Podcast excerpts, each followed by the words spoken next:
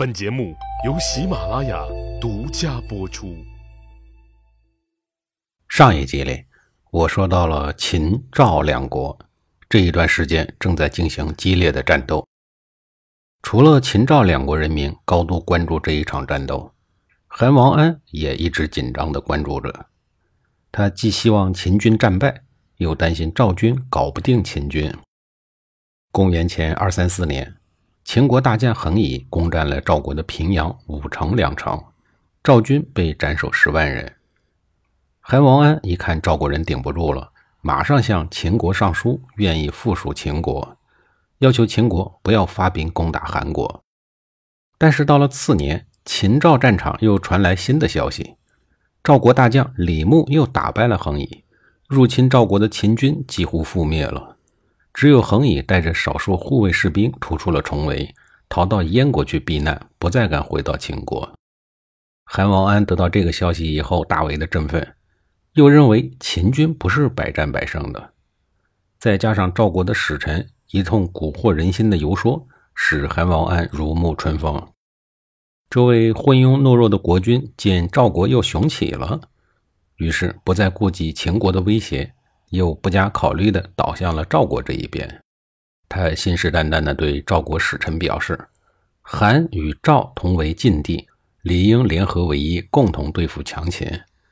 只要两国同心协力，一定能使秦军再次遭到当年崤山那样的惨败，不敢贸然的东进。”就在韩王安得到了赵国的支持，忘乎所以的时候，秦国丞相李斯来到了韩国王宫。李斯在上书中用强硬的措辞，希望韩王安能猛然醒悟，依附秦国，回头是岸。但是韩王安仍然不以为然，他不相信事情会像李斯说的那么严重。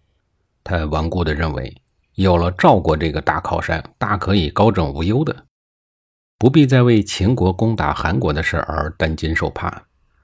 见劝说无用，李斯回国了。决定彻底灭掉朝秦暮楚的韩王安以及他的国。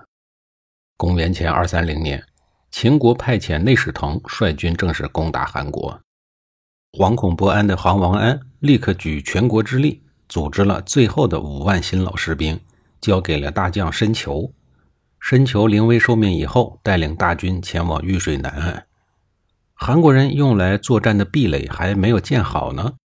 秦军三万步军便在响彻原野的号角声中排山倒海般的压了过来，连排强弩发出的长箭如同暴风骤雨一样倾泻在韩国的阵地，韩国士兵赶紧跑到壕沟中躲了起来，结果一辆辆秦国的壕沟车便轰隆隆的从他们的头顶上碾压过来，剑盾长矛方阵随即黑森森的跟上，步伐整肃如同阵阵沉雷。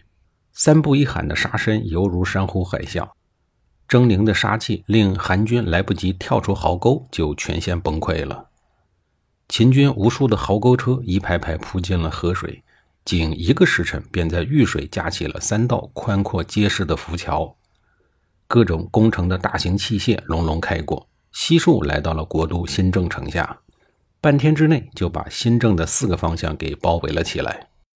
一阵凄厉的号角声之后，内侍腾亲自出马，向箭楼上的韩国守军喊话：“半个时辰之内，韩国投降，人人可以保命；半个时辰后，正式攻城，后果自负。”就在内侍腾的攻城的令旗高高举起，将要挥下的时候，一面白旗在城头高高飘起，新郑城的南门隆隆洞开，韩王安素车出城，立在伞盖之下，捧着一方铜印。无可奈何地走了下来。内侍腾接过铜印，高声下令：“铁骑城外扎营，步军两万入城。”随后，韩王安及韩国大臣被悉数押送至咸阳。十天之后，内侍腾接到秦王嬴政的特书，封存韩国府库公事，以待后续处置。内侍腾所率领的军队暂时驻扎在新郑城，等待秦国的接收官署。一个月以后，秦国属狗天下，韩国并入秦国，建立颍川郡。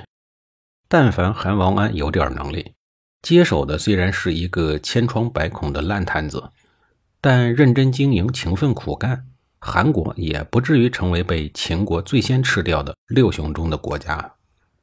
再如果韩王安能看清当时的国际形势，明白强秦的霸主地位，一心一意地跟随着秦国，也许韩国还能苟延残喘一段时间。不过这都是假设，历史是不会有假设的，也不会重来。秦国灭掉韩国以后，对没有做出太大激烈反应的韩王安还是比较宽容的。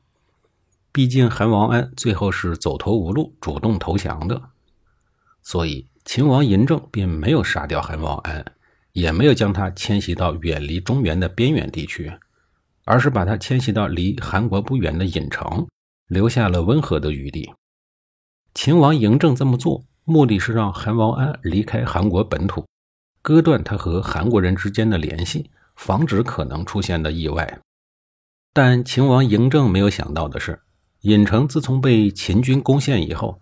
一直是反对秦国的热土，不仅楚国的旧民反叛不断，各国的反秦亡命人士也纷纷聚集到这儿。比如张良，他在韩国灭亡以后，就曾经在这里暗中从事反秦活动。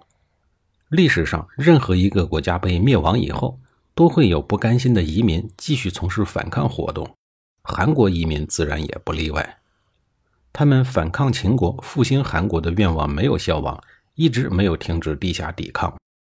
韩王安被嬴政下放到郢城，反而成了韩国人反秦活动由地下到地上、由隐蔽到公开的导火索。就在他被迁徙到郢城后，仅仅过了四年，韩国的旧贵族就在前首都新郑爆发了大规模的反秦活动。对于这一次反抗活动，史料上记载不详，难以知道其详细的过程。但我们可以知道的是，反抗的目的就是为了复兴韩国。既然如此，必然会有一个主张和号召大家起来反抗的理由，不然你说起来反抗秦国，大家就听你的呀。你得给一个具体的理由，这个理由得看得到，得摸得着，还有可能实现。